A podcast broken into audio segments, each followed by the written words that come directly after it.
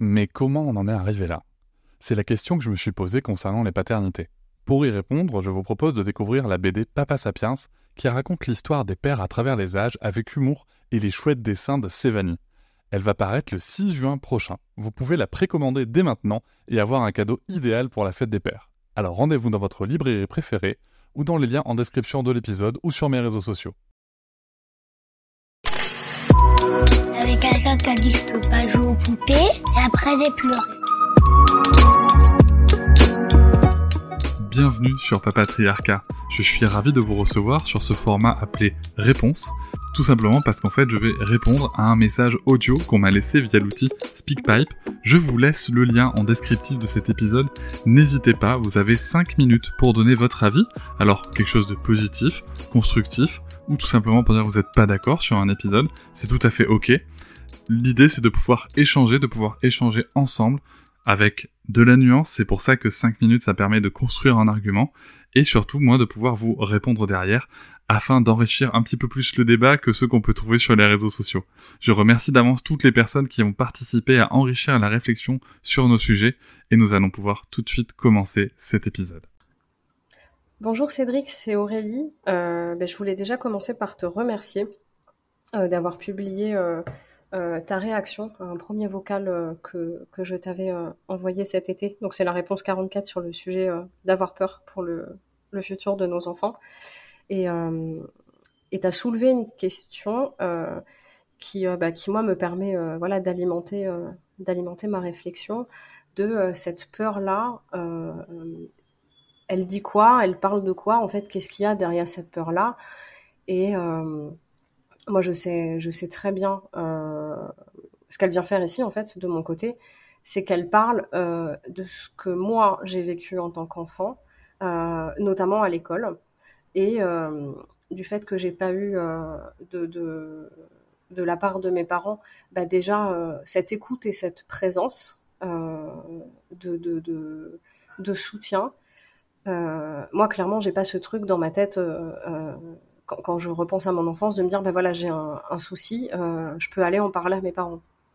Et, tout ce truc de, bah, quelque part, de me permettre d'avoir des outils ou tout un panel de réponses dans des situations qui sont difficiles pour moi, je les ai pas eu du tout. Donc moi, ça a été très très difficile. J'ai beaucoup souffert en fait en tant qu'enfant. Euh, alors, je l'ai travaillé depuis euh, en psychothérapie, donc euh, maintenant, c'est quelque chose qui va beaucoup mieux chez moi, mais c'est vrai que voilà, le fait d'avoir un enfant, notamment dans le contexte de l'école, moi, ça ravive tout en fait. Et cette peur, elle, elle vient dire ça. Et donc, je, je, continue de voilà de travailler cet aspect-là au long cours, mais mais c'est long et comme c'est très profond et très ancré, euh, c'est vraiment pas facile.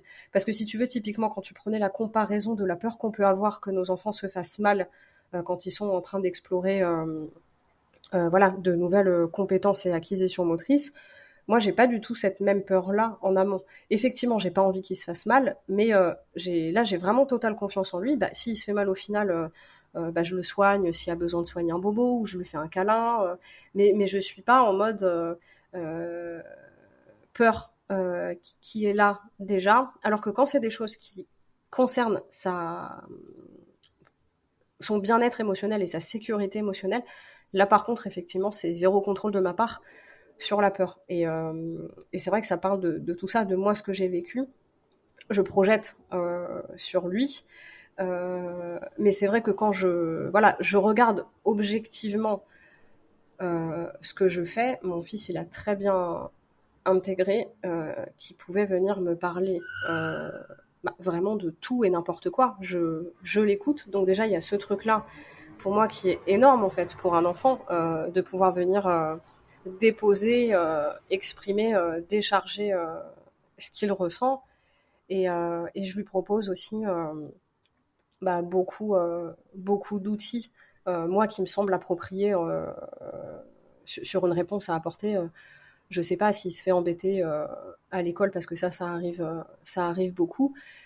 Mais en fait, ce que je vois aussi, c'est que lui, il trouve ses propres réponses à lui, tu vois. Euh, donc il y a là aussi de me dire, bah, il faut que je lui fasse confiance parce que de toute façon, je ne pourrais pas lui éviter la vie tout simplement avec des choses agréables comme des choses désagréables. Essayer de détacher ce, ce, ce, qui m'appartient à moi euh, qui parle de voilà l'enfant que j'ai été et, qui a ses peurs qui sont ravivées par ce qu'est en train de, de, vivre mon fils.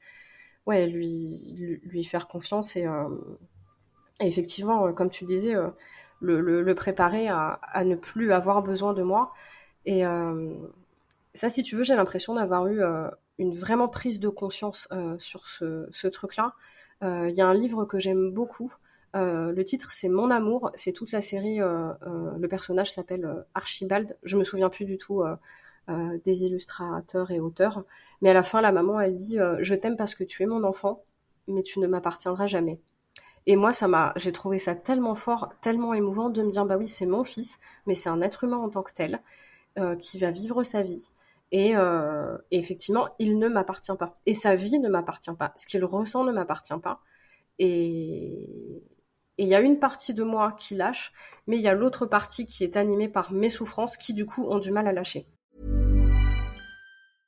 I'm Sandra, and I'm just the professional your small business was looking for. But you didn't hire me because you didn't use LinkedIn jobs. LinkedIn has professionals you can't find anywhere else, including those who aren't actively looking for a new job, but might be open to the perfect role, like me. In a given month, over 70% of LinkedIn users don't visit other leading job sites. So if you're not looking on LinkedIn, you'll miss out on great candidates like Sandra. Start hiring professionals like a professional. Post your free job on linkedin.com/people today. Salut Aurélie, merci pour, euh, ta réponse. Euh, alors oui, il y a beaucoup beaucoup beaucoup de choses à dire, c'est passionnant comme vocal. Merci euh, merci beaucoup.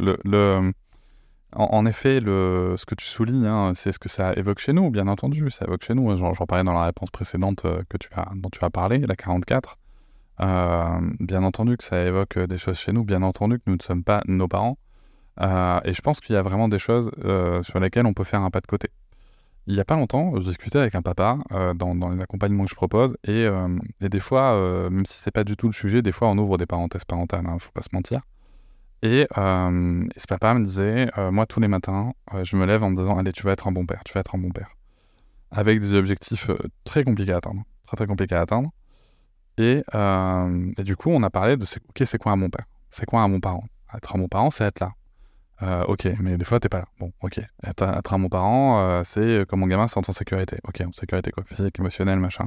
Bon, la sécurité physique, hein, bien sûr qu'on peut l'assurer, mais c'est pas notamment quand on le scolarise ou qu'on le met à la crèche ou quoi, ben c'est en fait à un moment on délègue tout ça.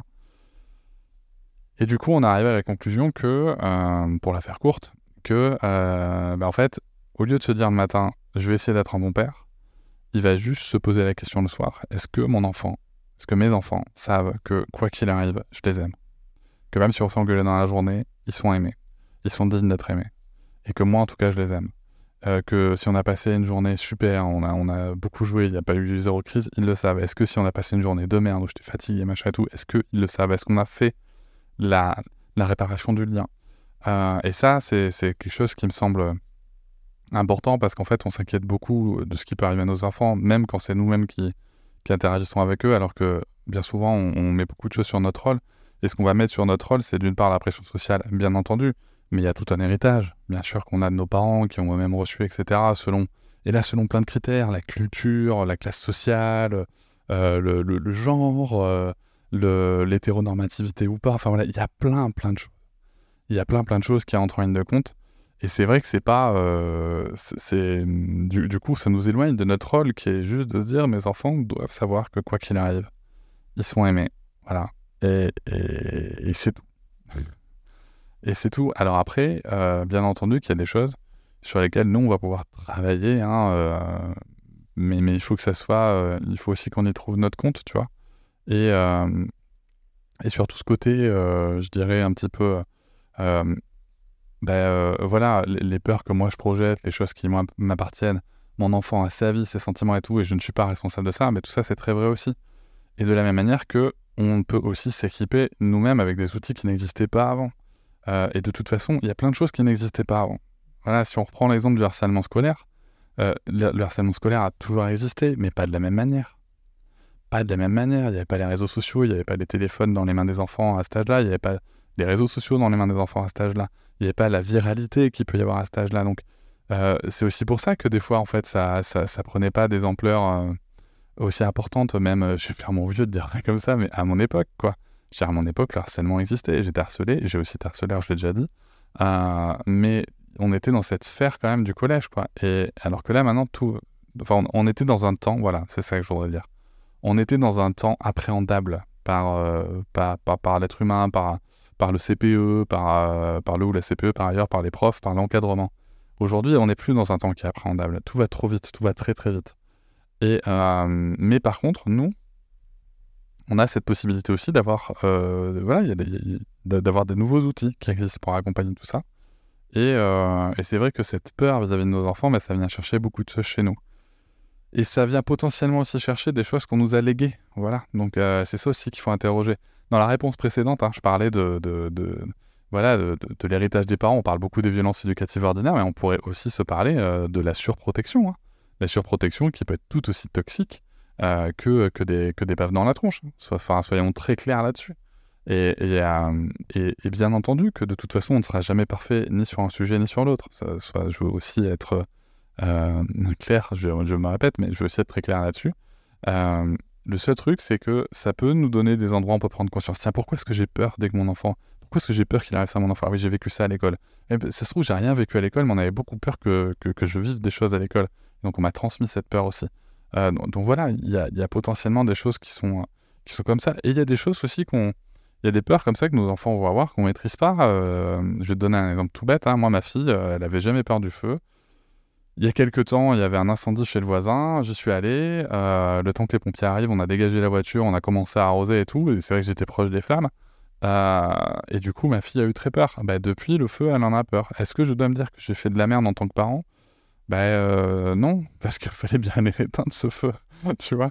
Mais euh, je vais plutôt me dire, bon, bah ok, euh, je lui ai transmis ça, bah, euh, de par cette situation, bah écoute, on va travailler dessus, on travaille dessus, et d'ailleurs ça va mieux, un petit peu. Mais voilà, donc on avance. Et, je pense qu'à un moment, il faut aussi comprendre que voilà, on fait aussi avec ce qu'on a. Il y a des choses sur lesquelles on peut travailler, il y a des fois on va transmettre des choses sans le savoir, sans même sans, sans, l'anticiper. Et ma foi, c'est pas plus mal, parce que sinon on se ferait chier si tout était contrôlable et contrôlé.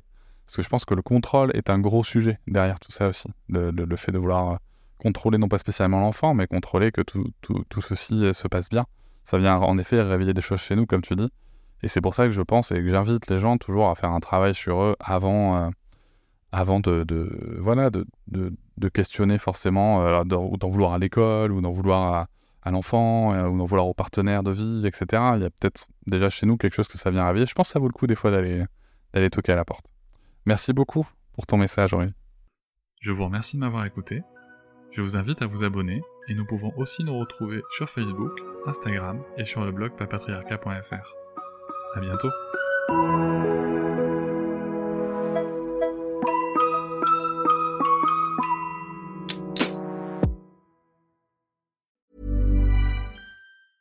Our family has grown. Welcome to the world, Hannah baby. Introducing a new collection. Hannah Soft, made with Tencel. It's so breathable, with stretchy comfort for all of baby's first moments. And it's cool and gentle on their skin all year round. Entrusted Hannah quality for your most precious gift. Hannah Soft, made to last. Shop now at hannahanderson.com. Hop, c'est encore moins. Si tu veux soutenir le podcast, tu peux aussi t'abonner à Papatriarca Plus et découvrir chaque semaine un épisode bonus en plus des 60 déjà disponibles. À découvrir sur tes applis de podcast comme Pocketcast, Castbox ou encore Apple Podcast. À très vite.